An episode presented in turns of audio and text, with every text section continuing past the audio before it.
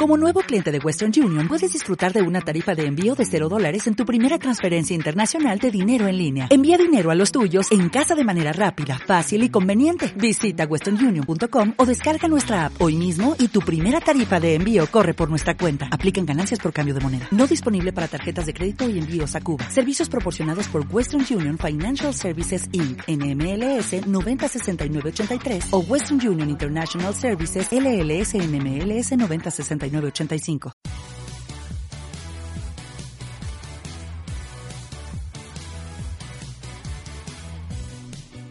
Vivimos una era fantástica, llena de pelis molonas y series entretenidas, pero eso no era todo. Grandes programas y dibujitos, música, libros y videojuegos. Los viejos frikis nunca mueren, podcast sin igual, lleno de nostalgia y fricadas sin parar.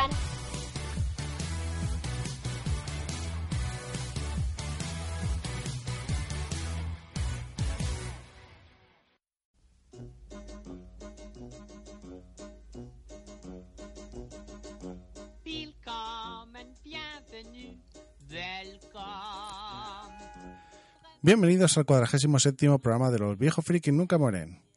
Estamos otra vez aquí desde la asilo más friki de la podcastfera y en esta ocasión...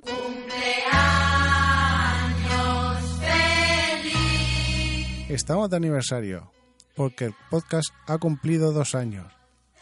Muchas gracias a todos los que me acompañáis, a todos los que escucháis este podcast, que comentáis, que dejéis cualquier reseña y que me apoyáis en este formato que tantas alegrías me da y tanta gente maravillosa me ha hecho encontrarme en el camino.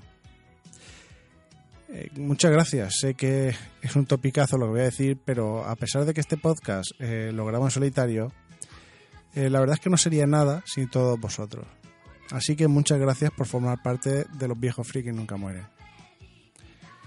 Después de este mensaje real, pasamos a comentar el menú. En esta ocasión, en cuanto todo esto campo, os quiero hablar de la película Juegos de Guerra. Y te vas a quedar ciego con tanta maquinita del juego de PlayStation 1 Medieval. Así que os dejo con la cuña de la sección y empezamos. Eh, tú. Sí, tú, tú. ¿Cansado de no encontrar esa taza o camiseta con la imagen que más te gusta de tu anime, serie, peli o podcast favorito? Te traigo la solución. Elks Frex Shop, tienda especializada en personalización de todo tipo de accesorios, desde tazas hasta camisetas, pasando por chapas, alfombrillas de ratón, etc. Todo con una excelente calidad y precio insuperable. Además, si quieres dar la chapa en tu boda, tienen la mayor variedad de frases y dibujos para ese día tan especial, con la mejor relación calidad-precio. Por ello, se les ha otorgado el Wedding Awards 2018 por bodas.net. Puedes ver todas las ideas y objetos personalizables en su página www.hobbyelks.es. También tienen tienda en Amazon con el mismo nombre. Si quieres algo especial para regalar a una persona o incluso para quedártelo tú, elige el objeto que deseas personalizar y envíales la imagen a su correo info@hobbyelks.es.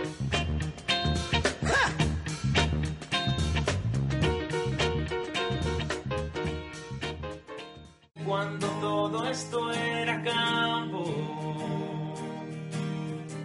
Del póster de Pamela Anderson en mi habitación. De llamarte al fijo y grabarte una canción. Intentando que no hablase el locutor.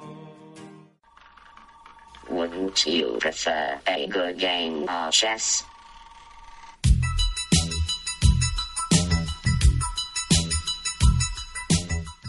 Wargames.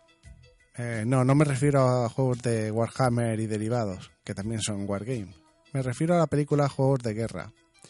Es una película estadounidense estrenada el 7 de octubre de 1983, hace ahora 35 años. Es un thriller de ciencia ficción producido por Metro Goldwyn Mayer y dirigida por John Badham, que ha hecho, entre otras, Cortocircuito, de la que ya hablé en el podcast número 34. El argumento de la película sería el siguiente. Eh, David es un experto informático capaz de saltarse los más avanzados sistemas de seguridad y de descifrar los más herméticos códigos secretos.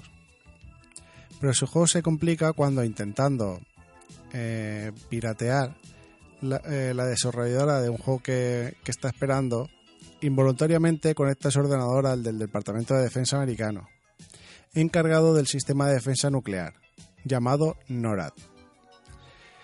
Desencadena así una situación de peligro difícilmente controlable y deberá, en una carrera contra el reloj, evitar la Tercera Guerra Mundial. Eh, la película empieza mostrándonos que el ser humano puede fallar, porque ves como una persona, dado que tiene sentimientos, no es capaz de girar la llave que mataría a miles de personas, debido a un posible ataque. Es por eso que la única solución que se propone es usar un ordenador, capaz de procesar los diferentes desenlaces en caso de una guerra, para descubrir cuál es la mejor decisión y tener menores pérdidas. Pero al fin de cuentas, eh, realmente buscan un sistema que no dude, algo sin sentimientos, eh, que no pueda dudar en los posibles daños colaterales. La película no, lo que intenta criticar es eh, ese afán por sustituir al hombre por una máquina que cumpla eh, unos protocolos, sean estos los correctos o no, eh, cosa que vemos hoy en día en muchos trabajos que se ha sustituido ya el, ser humano por una máquina. Eh, obviamente baja los costes de quien lo ha puesto ahí, pero obviamente al no tener sentimientos ni esa capacidad cognitiva que tiene el, un ser humano, pues no realiza realmente la misma función que realizaría un ser humano y además quien acaba tratando con esas máquinas acaba bastante molesto. Eh, podemos ver, por ejemplo, el caso de los sistemas de contestación automática de ciertas compañías que muchas veces eh, dices tu problema y acaban colgándote porque no entienden lo que dices. Que sí, vale, ya sé que en mi caso yo soy murciano y es culpa mía, pero hay mucha gente que también intenta eh, hacerlo y también le falla. Eh, la película también critica el afán que tienen los países por ver quiénes tienen mayor armamento nuclear, eh, quiénes tienen el arma más poderosa para poder destruir al vecino y nos muestra que esa lucha de poder a lo único que puede llevar es a la destrucción de la raza humana. La película estéticamente mm, solo ha perdido por la parte tecnológica, eh, pero en 1983 eh, ver esos modem telefónicos, esas pantallas con comandos, eh, esa primitiva Internet, porque a pesar de que Internet no fuese comercializada hasta los 90, ya existía una red por entonces y hacía que muchos, tras ver esta película, quisiéramos ser unos hackers, aunque no supiésemos lo que era y algunos que hoy en día lo son o se dedican a la informática han llegado a confesar que, es esta, eh, que esta película eh, fue lo que hizo que, naciera ese gusanillo por, por, ser hacker, por ser hacker o por ser informático. Eh, las interpretaciones están muy bien realizadas, con un Matthew Broderick muy jovencito, y es quien lleva el gran peso de la película. prácticamente lo hace sin despeinarse. Nos muestra a un personaje muy carismático, eh, con el que fácilmente empatizas, con el que tiene unos toques de humor que te hacen esbozar una sonrisa, y que cuando tiene que saltar a la parte más tensa o dramática de la película, fácilmente la acompaña. Eh, simplemente creo que hace una actuación fabulosa. En el papel de la amiga de David tenemos a Alice Eddy, eh, se nota en esta película que tiene muy buena interpretación, pero la verdad es que la han dejado muy eh, en un segundo plano. apenas le han dado peso en la película y no podemos ver lo bien que hace su trabajo. Eh, por suerte, mm, luego la podríamos ver en cortocircuito, del mismo director, como decía al principio, o en el Club de los Cinco. luego tenemos a John Good, como el doctor Stephen Falken, que igual tampoco es que destaque mucho en pantalla. También lo vimos en Jumping Jack Flash, eh, grandísima película, en Ciudadano X o en Lady Halcón, también muy buenas películas, donde eh, ha demostrado mm, que es un gran actor más que en esta, más que en esta película. Lo cierto es que a fin de cuentas esta película, el gran peso artístico y el gran peso eh, del argumento y todo lo llevan eh, Matthew Broderick y la computadora. El resto, eh, da igual quien sea, lo han dejado en muy a segundo y tercer plano.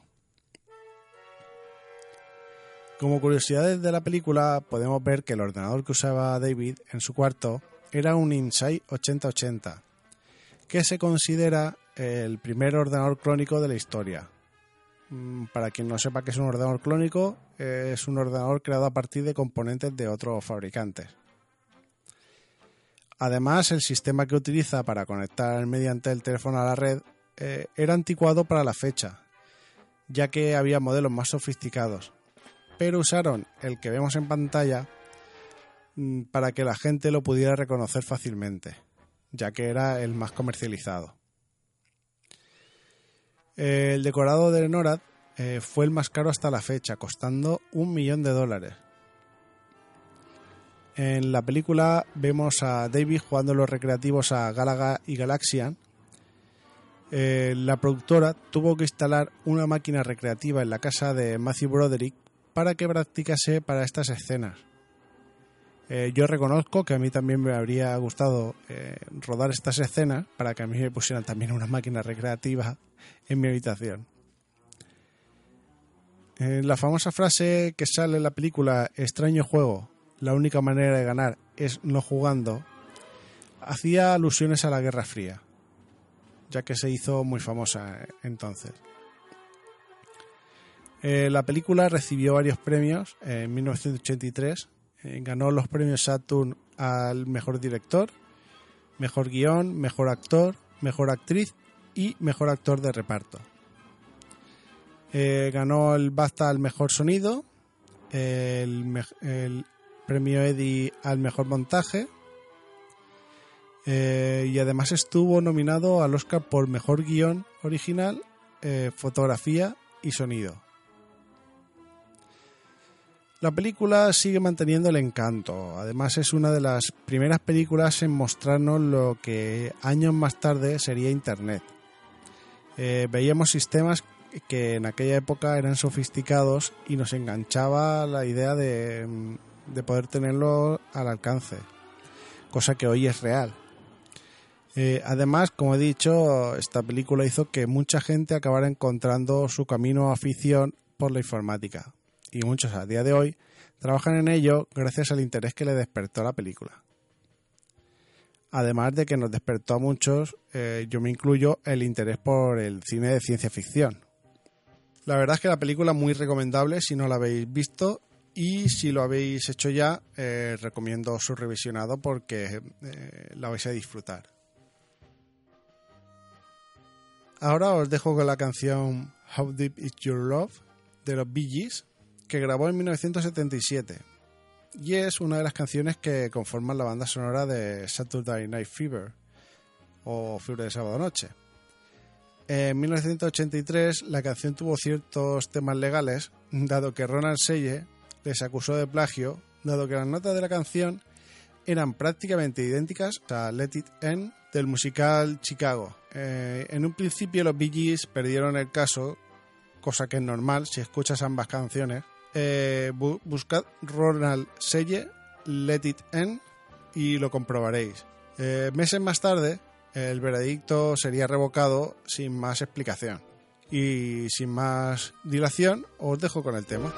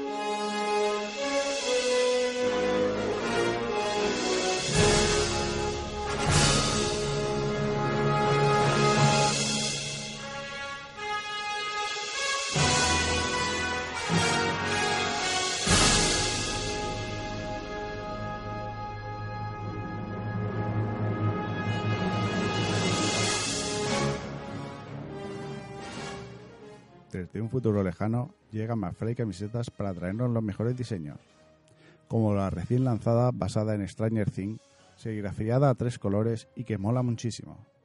Si tú también quieres tener las mejores camisetas con diseños muy divertidos y originales, entra en su página www.macflycamisetas.com.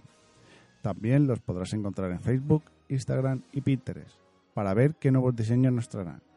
Camisetas McFly, las camisetas del futuro en el presente.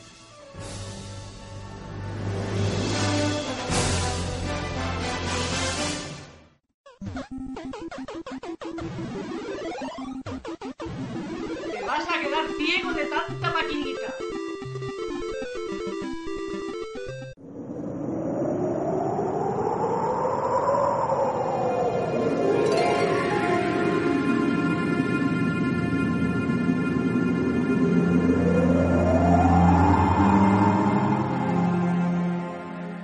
Medieval eh, es un videojuego de acción y aventuras que PlayStation lanzó en octubre de 1998.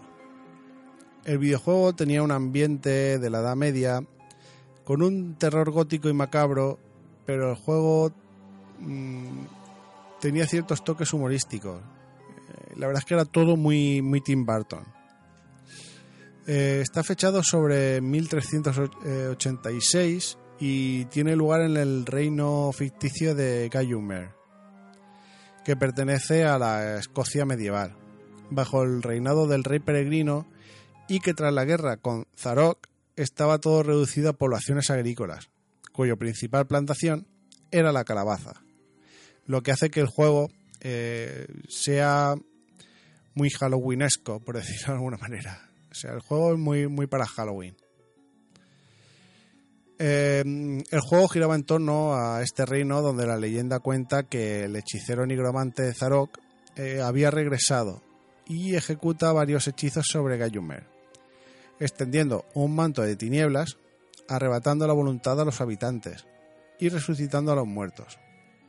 Y aquí es donde entra en juego el protagonista de este videojuego, ya que manejas a un caballero resucitado llamado Sir Daniel Fortesque. Era un capitán de la Guardia Real de, la, eh, de larga caballera, mirada penetrante y mandíbula perfecta. Vamos, un caballero de gran belleza. Eh, todo lo contrario a lo que nos presentan. Un cadáver sin músculos, solo huesos. eh, le falta el ojo izquierdo y ha perdido la mandíbula, con lo que no puede hablar, solo balbucea. Eh, lleva una armadura y guantes de cuero. Eh, Sir Daniel, en vida, fue seleccionado por el rey Peregrín para encabezar la batalla contra Zarok. Con tan mala suerte que la primera flecha que lanzó el enemigo se clavó en su ojo izquierdo y fue el primero en morir en batalla. Aunque después su bando sería el vencedor. Para que no cayera en vergüenza, el rey peregrino inventó que fue Sir Daniel quien ganó la batalla, incluso herido, y por ello la misión de Sir Daniel, eh, ahora una vez resucitado, será la de lograr las habilidades para convertirse en el héroe que se supone que es y lograr acabar con Zarok. Para ello tendrás que acabar con los aliados que, que ha creado el malvado nigromante, que son zombies, eh, también hay espantapájaros, plantas mutantes, etcétera. Hay una va- variedad así de enemigos. Eh, a lo largo del juego también tendrás que ir recogiendo eh, ciertos objetos como palancas, botones eh, o runas que luego deberás usar o activar a modo de puzzle por los diferentes escenarios. Que lo, mm, el tema este de los puzzles es lo que lo hacía un poco más complejo. No solo los enemigos podían dañar al personaje, también podía hacerlo ciertos elementos del entorno como cristales, como fuego o incluso mm, las caídas también eh, podían hacerte daño, podías caer en lava o, podías caer al vacío, cosa que hacía que eliminasen una de las barras de vida que se simbolizaban con, con botellitas. Cosa que no era difícil, de hecho los enemigos son más fáciles de eliminar, de eliminar, incluso los bosses, eh, si te equipabas correctamente. Eh, pero el entorno, debido a la cámara, eh, que no era muy estable ni giraba a placer, hacía que pudieses caer en algunas trampas muy evidentes. Así que era más difícil el entorno que, mm, los enemigos. En el apartado de la jugabilidad era pues casi como cualquier juego de la época. No aportaba eh, nada llamativo prácticamente, pero sí que era mm, muy atractivo y adictivo. Eh, te podías mover en cualquier dirección del escenario con tu arma y escudo en mano, eh, golpeando a los enemigos para conseguir el cáliz que otorgaba la opción de pasar de nivel. Aunque para mí el fallo era que los enemigos con solo rozarte ya te quitaban vida. El sistema de controles eh, no es muy difícil de manejar. Moverse con la cruceta o palanca y atacar. Era básicamente lo que tenías que hacer. Eh, la duración del juego pues es aceptable. Sí que es cierto que la dificultad de algunos puzzles y si querías completarlo al 100% hacían que no fuese tan fácil. Y en cada nivel tendrás que pelear con un jefe final. Pero antes de ello, eh, reuniendo el cáliz, podrás optar a mejoras como armas, dinero o pociones que harán que tu camino en el juego te sea más sencillo. Eh, dispone de un inventario donde almacenar los objetos y armas. Eh, las armas pueden ser desde espadas y escudos, eh, dagas o ballestas, hasta usar su brazo desmontable o los mulos de pollos mágicos. Eh, los niveles son con diferentes temáticas, puedes desplazarte por ellos a través de, un mapa, pudiendo volver a niveles que ya te habías pasado. Eh, los gráficos, pues son gráficos de 1998, eh, de los que había muchos como él, como por ejemplo Soul River. Eh, pero tenía un encanto muy grande con unos tonos de colores oscuros y también colores más vivos. Eh, sí que es cierto que en las cinemáticas se puede ver una animación bastante más tosca, con movimientos más articulados y con texturas cruzándose entre ellas. El juego tuvo una secuela llamada Medieval 2 que mejoraba algo gráficamente y el control de la cámara, pero era una continuación bastante conseguida e igual de divertida. Eh, después para PSP se lanzaría una versión renovada llamada Medieval Resurrection con nuevas armas, algo más complejo, mejora gráfica y algunas cosas añadidas al argumento, además de minijuegos para dos jugadores. En otros juegos donde aparecería es en el PlayStation All Star Battle Royale, eh, que es ese tipo juego tipo eh, Smash Bros, donde diferentes personajes de la consola de Sony se juntan para darse tortas y ver quién es el más fuerte de todos. Eh, la lástima es que solo esté para PS3 y no se puede jugar en la 4. También apareció como personaje invitado en Everybody's Golf 2 de PSP. La banda sonora es bastante buena, con una temática misteriosa y de terror, eh, como decía muy Tim Burton, con mucha variedad eh, para cada nivel. Eh, no se parece en nada la música de una pantalla a la de otra, pero siempre notas que la música entona muy bien con el nivel que estás, que estás recorriendo. El juego es una maravilla. Sir Daniel tenía mucha personalidad. Eh, al ser exclusivo de PlayStation, se llegó a nombrar extraoficialmente como una de las mascotas de Sony, junto a Crash y Spiro. La gente le tenía mucho cariño a este personaje, normal por la carisma que tiene. Es un juego que quien lo ha jugado seguro que lo recordará con cariño. Sí que es cierto que estos 20 años que ha cumplido le han sentado muy mal en el apartado gráfico. Eh, por ello esperamos que Sony lanzara su remake, que llevamos esperando más de un año y todo el mundo lo esperaba para estas fechas al ser el vigésimo aniversario. Pero parece que no se ha pronunciado y tampoco sabemos si lo recibiremos el próximo año, dado la cancelación del PlayStation Experience 2018. Otra opción para poder jugarlo en estos momentos es que pertenezca a uno de los 20 títulos que conformará la lista de los juegos de la PlayStation Classic Mini. Pero claro, todo eso son suposiciones que no se pueden confirmar hasta que lo haga la propia Sony. Con lo que la única forma de jugarlo en estos momentos es tener una PlayStation One, una PSP o de formas no convencionales.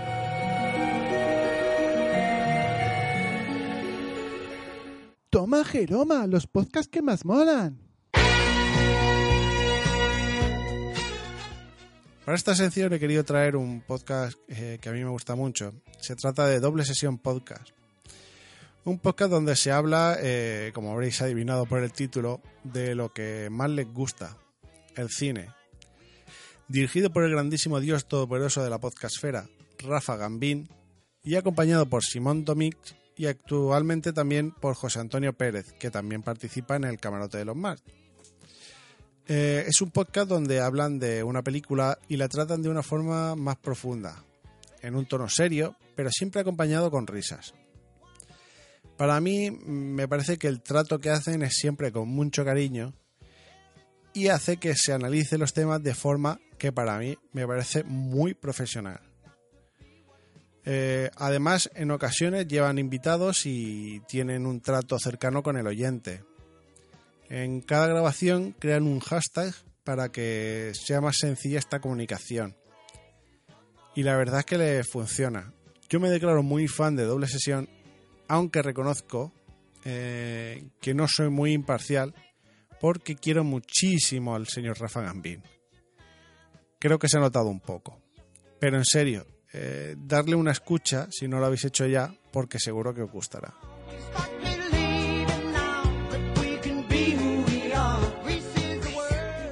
¿Y qué pasa, tronco?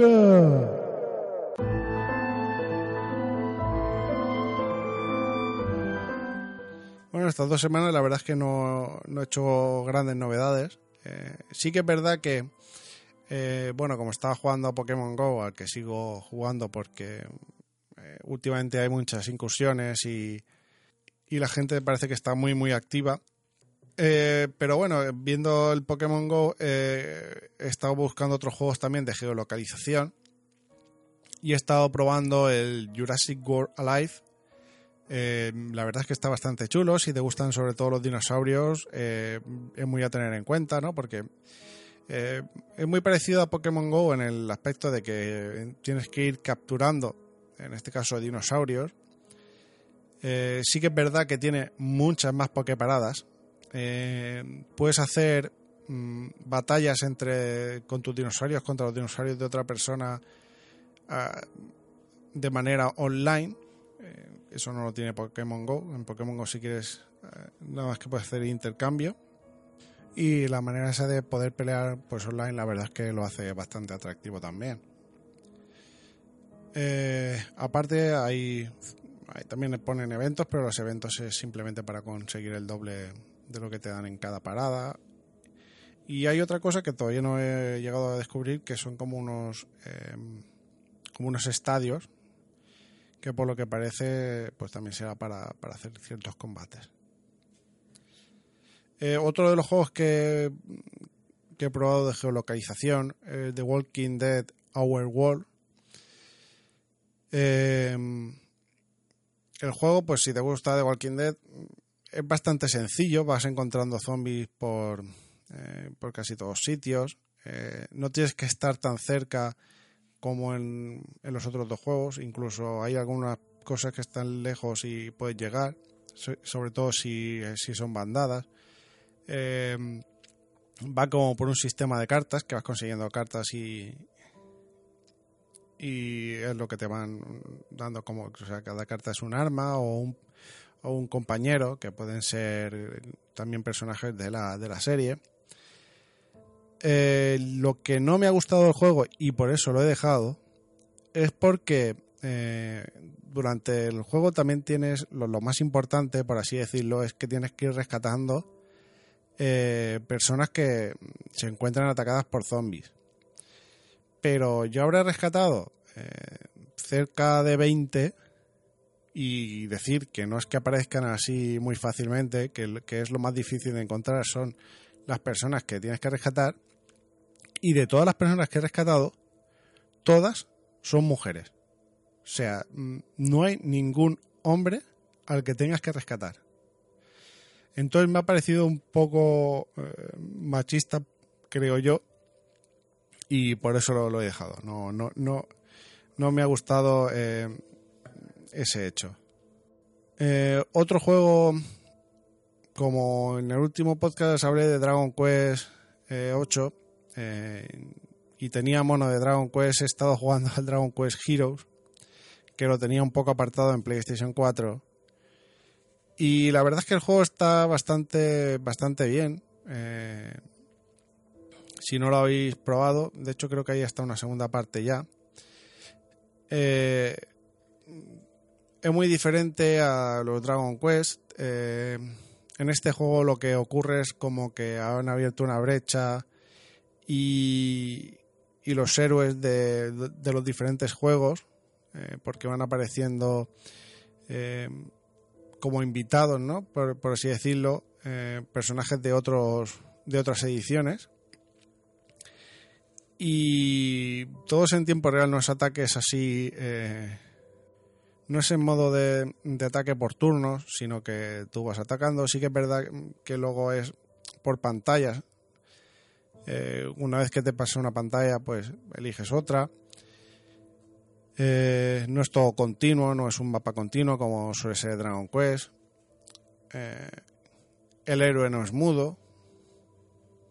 Mm, Tiene, tiene muchas cosas diferentes, pero está bastante bien. Tú, te vas, tú vas consiguiendo héroes y luego te haces tu grupo de cuatro como, como normalmente en Dragon Quest. Y, y la verdad es que está bastante, bastante bien. A mí, me- a mí me gusta bastante. A ver si ya consigo pasármelo. Y, y- pero de todas formas no me ha quitado el mono y todavía estoy pensando en comprarme Dragon Quest 11 porque la verdad es que eh, haber hablado del 8 y haber visto imágenes de- del 11 a- hace que, que- tenga muchas ganas de jugarlo. Eh, también he estado jugando en el móvil a, a un juego que se llama, que encontré de casualidad, se llama Distraint. Eh, es un juego que parece que es de terror. Eh, la verdad es que la ambientación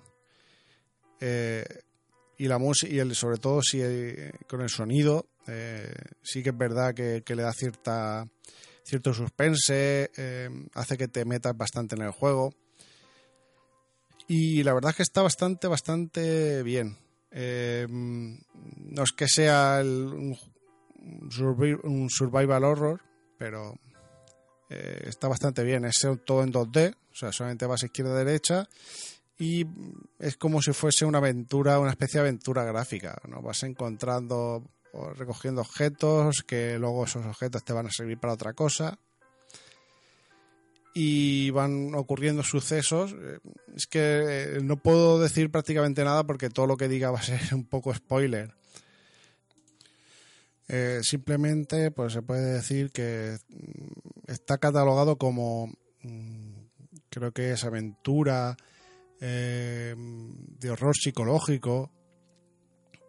Y la verdad es que está, está muy bien y luego también tiene ciertos toques de humor, intenta meterte ahí ciertos toques de humor, también es verdad que un poco negro, eh, para intentar eh, rebajar esa tensión que te está creando el juego. Y la verdad es que es un juego indie bastante, bastante bien. La estética, eh, o sea, lo que es el, el dibujo y demás, y la verdad es que está bastante gracioso. A mí, a mí es que me divierten mucho eh, estos trazos que, que tiene, ¿no? Eh, como un poco pixelado. Y la verdad es que el juego eh, a mí me, me está gustando por el momento. Lo recomiendo, se puede jugar tanto en el móvil.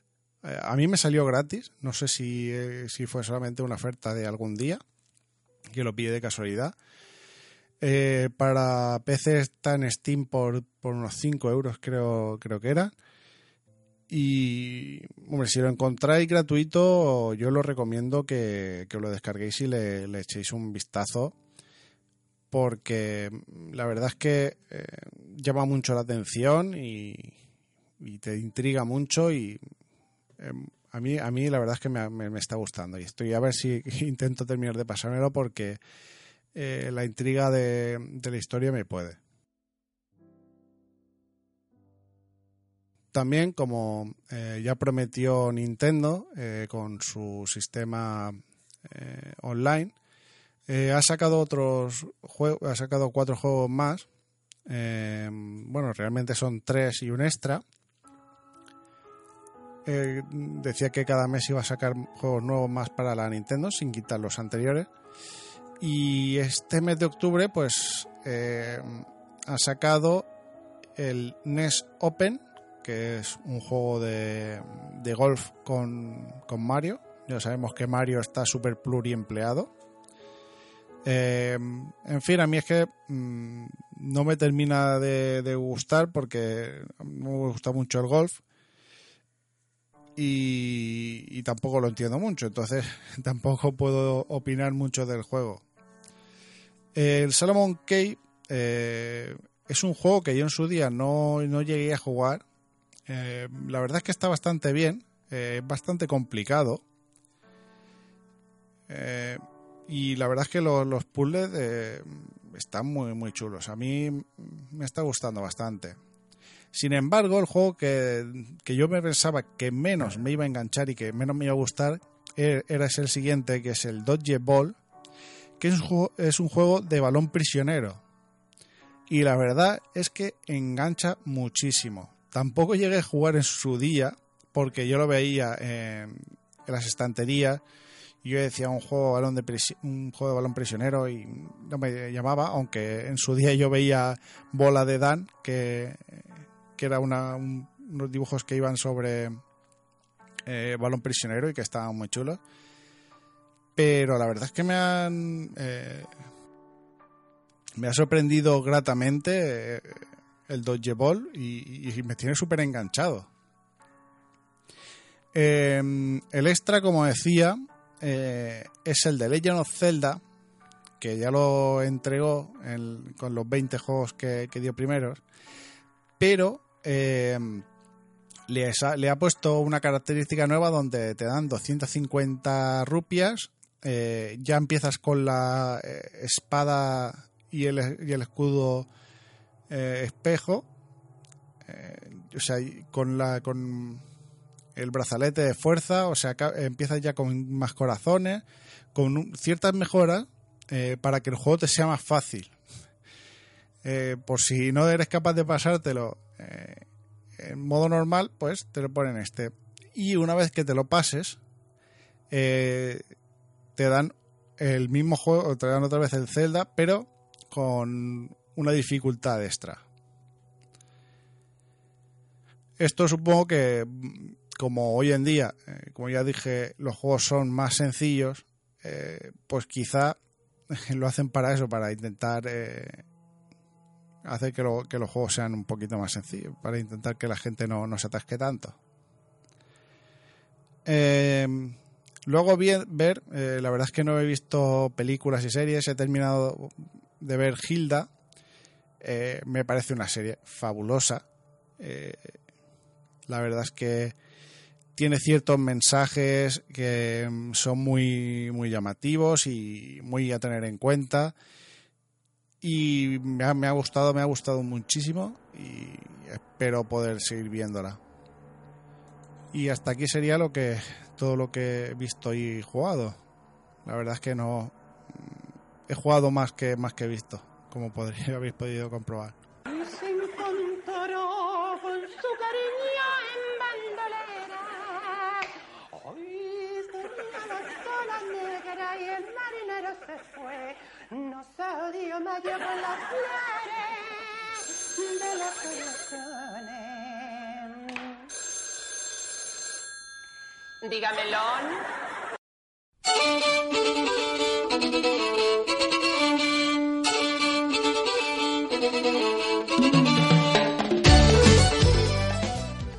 Comentarios, en el último podcast, eh, Ducky Pink decía, oh, el inspector Gadget, yo lo veía y no recuerdo la tórrida historia de amor de adolescentes de la sobrina, al estilo Romeo y Julieta.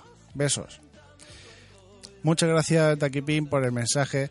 La historia de amor, eh, es lo que pasa es que está ocurriendo en la versión que hay nueva, la de ahora. Eh, si vas a Netflix eh, lo podrás eh, comprobar. En el primer capítulo ya se ve como Garra y, y Sophie se enamoran uh, perdidamente uno del otro. Buscando pelis decía, el gadget que más me gustaba del inspector era el sombrero helicóptero. La peli de Matthew Broderick no estuvo a la altura. Así que estás jugando al soccer Ice Climber y Excitebike. Joder, te ha pegado fuerte la nostalgia de ello. Jaja, el otro día echaron en la tele la peli de Sandlot y aunque es muy americana por todo el rollo béisbol, recuerdo que la vi muchas veces de niño. La escena de persecución del perro de a Benny Rodríguez era lo máximo. Jajaja, ¿qué me dices tú? ¿La viste en su día? Eh, muchas gracias por comentar, buscando peli. Eh, lo primero de todo, la peli de Matthew Broderick eh, sí que es verdad que no estuvo a la altura. Mm, La segunda, que no me acuerdo quién era el que lo interpretaba, estuvo peor todavía.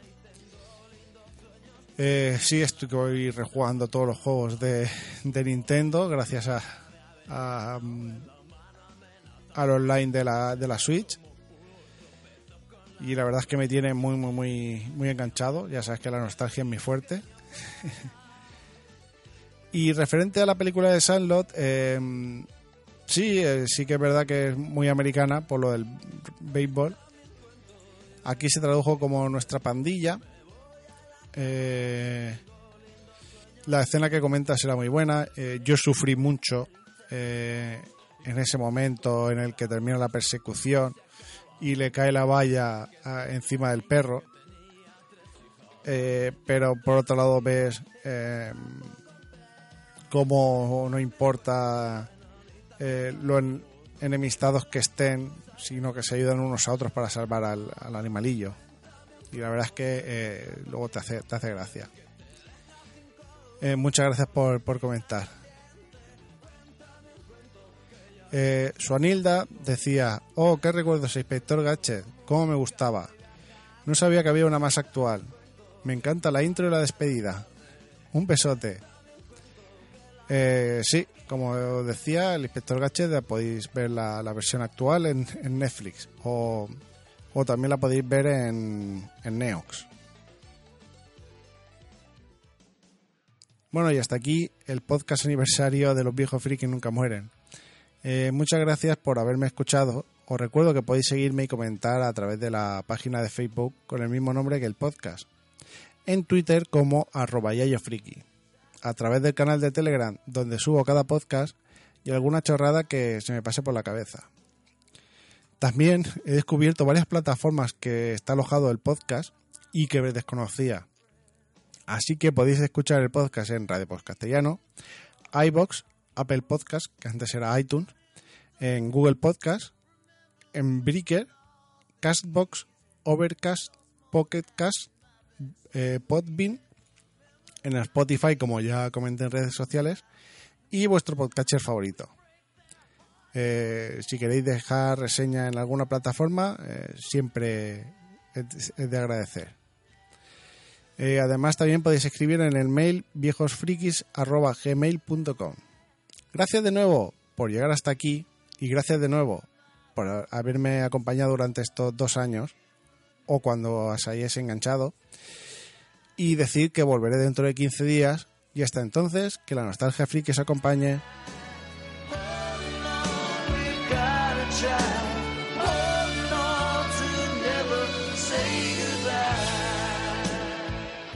El Yayo Friki ya se tiene que marchar, pero volverá muy pronto con contenidos curiosos. Los viejos friki nunca morirán.